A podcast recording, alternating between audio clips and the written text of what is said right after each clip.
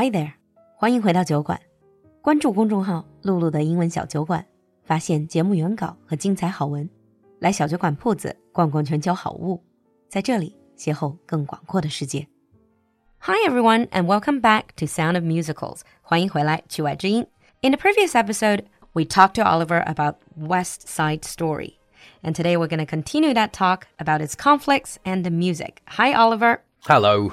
And welcome back to the show. Thank you. Yeah, that's good. That's good. Mm. I remember talking to you when we were not recording, and then you mentioned that you played a character in West Side Story. However, this is not one of your favorite musicals. No, that's true. I was in this show, and there are definitely some good aspects of it, but it doesn't sit perfectly with me. There are lots of things which I think could have been done better or changed, or is just not my style. It's not as hopeless as Les Mis. well, yes, that's true. Les Mis is on the other end of the musical chart in terms of hopelessness mm. and and sadness, really. But I think some aspects in this, yeah, they could have certainly been a bit more serious, a bit more hard hitting than they were. Yes, when I was watching it at bits, I also felt like it is still about gang violence. Or maybe they were just using this as a backdrop, but certainly at place it felt like they were kind of playing light of this theme, which should be a lot darker, a lot heavier. It should, yeah. And most times people do make gang violence, gang warfare to be very dark because that is more towards the truth of gang violence. Mm. West Side Story takes it in a very different direction by having these serious gangs who fight and kill. They do elaborate dances to happy music while they click their fingers. It doesn't feel quite like I should take them seriously. It's hard to be. It does feel like that. It's like pretend gangsters, but actual musical actors. yes, it does feel like that. We are supposed to believe these guys fight and they're angry and they do mm. lots of bad things, but you can't really believe it sometimes when you see them.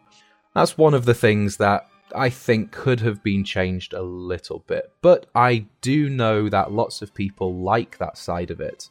It's embracing this gang culture, this gang idea, but not in a serious, heavy, sad way. Yeah. yeah. I mean, you can't imagine turning Godfather trilogy into musicals. Yes, it just doesn't work. Yeah.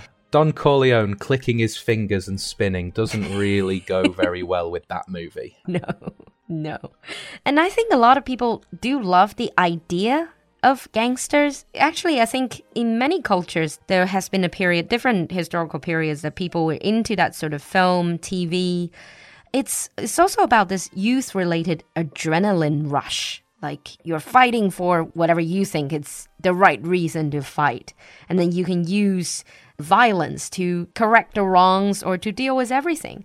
That idea, I think you can obviously see in the gang members. Yes, definitely. Both of the gangs have very different ideas of in terms of how they should be seen by other people and how they should mm. be treated and their positions within the neighborhood.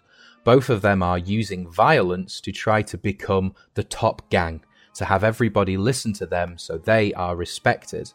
What that actually means for the neighborhood, I'm not entirely sure, because would they do if they are number one? But that's not talked about within the musical, I don't think. They just want to be the best, so. No. But the other thing I noticed about the two gangs, it's not just normal two nameless gangs. It's more like there's the racial elements. There's definitely the racial elements. It's the whites, the local gangs. I don't know if they're Italian because Tony sounds very Italian, and some of the other names sounds a bit Italian. And then you have this other newer immigrants, the Puerto Rican gang. So the racial element that you do see yes, it is definitely there with these gang fights. The American gang, the Jets, I think they are supposed to be mainly Italian immigrants, but a few generations down. So maybe their parents, grandparents, great grandparents came from Italy. Mm. So now these gang members think of themselves as real, true Americans. And the Puerto Ricans, these are the new immigrants. They are just into the US. And so this friction between people who think it's their territory, the American gang, versus people who want to make something, these Puerto Rican immigrants. The friction between them does seem to play a massive part Yeah. in the show. And you mentioned last time the whole idea of American dream. And this cannot be more obvious in the music number called America. Yes, it is right there. It almost hits you in the face when you listen to the lyrics or when you read the lyrics of this song. So, this piece of music, if you actually watch the show or watch the movie, you will see two distinctive groups. You see the boys and the girls. They from the Puerto Rican side, and they have very different ideas about what America is. The girls are they're all in colorful dresses. They're all very upbeat. They're saying things like I like to be in America, okay by me in America, everything free in America. And then the boys were almost like trying to rain on their parade. They always add in one more sentence. For example, the girls were saying, buying on credit is so nice. And the boys goes, one look at us and they charge you twice. It is very cynical from the boys in this song. Yes, mm. they've. I think it shows the aspect of the gangs because the boys are the ones out there on the streets, kind of seeing this other side of America, whereas the girls are working maybe at home, but not far away. They certainly don't have the same viewpoint as the boys. So when they're saying things like, life is all right in America, that's the girls, and then the boys say, if you're a white in America. So it's a get that in your face racial conflict is right there in the lyrics. And it's also this sharp contrast, not just racial, but also the rich and the poor, you know, the economic boom, all the luxury in the world, but then the sort of the substandard of living if you are from an ethnic minority and if you don't have money. Like this part when the girls were singing skyscrapers bloom in America, Cadillacs zoom in America, industry boom in America, and the boys come in say 12 in a room in America. Yeah, so that's it says straight away their housing conditions. There is so much happening. Buildings are going up, cars are everywhere, but these immigrants have these Puerto Rican immigrants, the new people, have got nothing. They all have to go in a small room, in a small, uh, probably a small apartment. It's The overcrowding. screaming. Yeah, it's screaming of the inequality there. Yeah. Okay, let's listen to this bit. Buying on credit is so nice. One look at us and they charge twice. I have my own washing machine. What do you have though to keep clean? Skyscrapers bloom in America. Cadillac zoom in America. Industry boom in America. Twelve in a room in America. Yeah, one thing that you, if you listen to it, you would definitely notice the accent, right? They also mention about the accent. I was going to ask you, Oliver, like, what do you think about using very distinctive accents in like musicals or other types of acting? Do you think it's um, absolutely necessary to accentuate the accent? Because me being very interested in language myself, sometimes I'm a bit worried that if you focus too much on the accent and make the accent too thick, it is more somehow you worry about stereotypes. Yeah, it's, it's quite a difficult thing to get right, I think. But I think having an accent is important in some places, most places, mm. especially in things like this, like West Side Story, when you have these two gangs, the American gang versus the Puerto Rican gang. You need the accents, I think, to show more of a difference between these two gangs. When you think about it, there's not actually so much difference except from the time they've been in America. So having the accents does make it more of a contrast in that way. But mm. So it adds to the play, exactly, yes. adds to the musical. Yeah, mm. yeah. And I think so long as the accent adds to the story or there is a real reason why there is an accent, then that is important and in some cases necessary. Yeah. But That's sort of justifiable. Yes, definitely. But having an accent just to have the accent or to make As it a novelty? so big, yeah, for a novelty, or making it so big that it's a stereotype, I think is completely unnecessary. If it doesn't add anything to the story, there's no reason for it, then why have it? Yeah, exactly. All right. And then the other side of this, because like we listen to America, that's a, a main number in this, it's very poignant. It's very sort of sarcastic, showing the contrast. But then you also have when Tony and Maria, because after all, this still is a love story. Tragic as it is, it's a tragic love story. So when Tony and Maria, when they first fell in love, there were some sweet tunes. It's one of those that you know it's going to end in tragedy.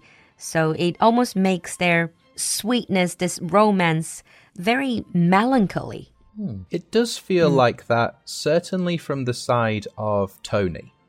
Tony's songs about Maria. yeah, Tony's The song song, Maria. Maria. is hmm. much more, as you say, melancholy. It's much more sort of not as happy or excited or fast paced as Maria's songs, which are, they sound and feel more optimistic. Whereas Tony's, you almost, you want him. You know how the story will end, but you want it to end differently because of this. And it almost feels like Tony knows how it's going to end as well. I think Tony knows. Yeah. Because compare Tony with Maria, Tony knows what the street life is, the Yeah. gang life is. You never really get out of a gang. Maria doesn't know. Maria is in town, new in this country, doesn't really know anything about gangster culture. I think that's the thing. And let's put those songs together and see. And I mean, if you listen to them, you definitely hear a difference. Definitely. So, first of all, let's listen to a bit from Tony singing Maria. Maria, I've just kissed a girl named Maria, and suddenly I found how wonderful a sound can be. Maria, say it loud and there's music playing. Say it soft and it's almost like praying. Maria. Yeah. Hmm. It is pretty sad. It's a beautiful song, It is. It's very nice. but it's not like, oh, happy, I met the girl of my dreams. It's more like, I kind of know something bad is going to happen. I'm just not going to get her. Yeah, it's like he knows that this is doomed, but he still just wants to hold on to that name. Like the whole thing is mostly about her name. How about this name sounds amazing and how you can't stop saying it and almost like he doesn't see her, he just sees or feels the name itself, which is another tragic thing as well. But it is very different from Maria's song. Yeah. I think to him, it's Maria is kind of an angelic hmm. presence. It's a salvation for Tony. Yeah. So Maria symbolizes something, not just the girl herself. It's almost like he's praying, I feel. Yeah. As people say God's name many times to try to get him to listen and help them, he will keep saying Maria because she is his savior, this angel who can help him. It's a lovely song, but it is got that sadness behind it. But now let's just listen to Maria's song, I Feel Pretty. I'm So sure a lot of you have heard of this. This is in a lot of burlesque show, actually. this has been sung in a lot of, yes, yes. Well, I would know nothing about that. I Feel Pretty. And listen to this. This is purely an innocent young girl, first time in love. The whole world smiles at her. And because she's got this man of her dreams in her head and saying, I feel pretty, so pretty, I feel so pretty, witty, and bright. And let's listen to that bit. Mm-hmm. I feel pretty, oh so pretty. I feel pretty and witty and bright, and I pity any girl who isn't me tonight. I feel stunning and entrancing, feel like running and dancing for joy, for I'm loved by a pretty.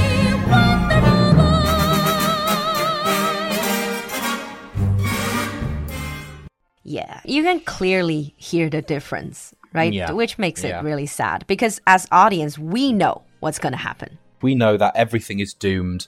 Tony knows it's doomed. Most of the other people probably know it's doomed, but then Maria still has her hope, her optimism, and mm. she seems to be blind to what's inevitably coming their way. It sounds like a good song, but it's it shows a lot. Yeah. Okay, I think we're gonna wrap up here mm-hmm. about West Side Story. If you're listening to this and this is your favorite, tell us which piece of music you like and tell us your take on some of the issues and conflicts we mentioned in today's episode. Thank you, Oliver, for coming to the show. Thank you for having me back. See you next time. bye bye.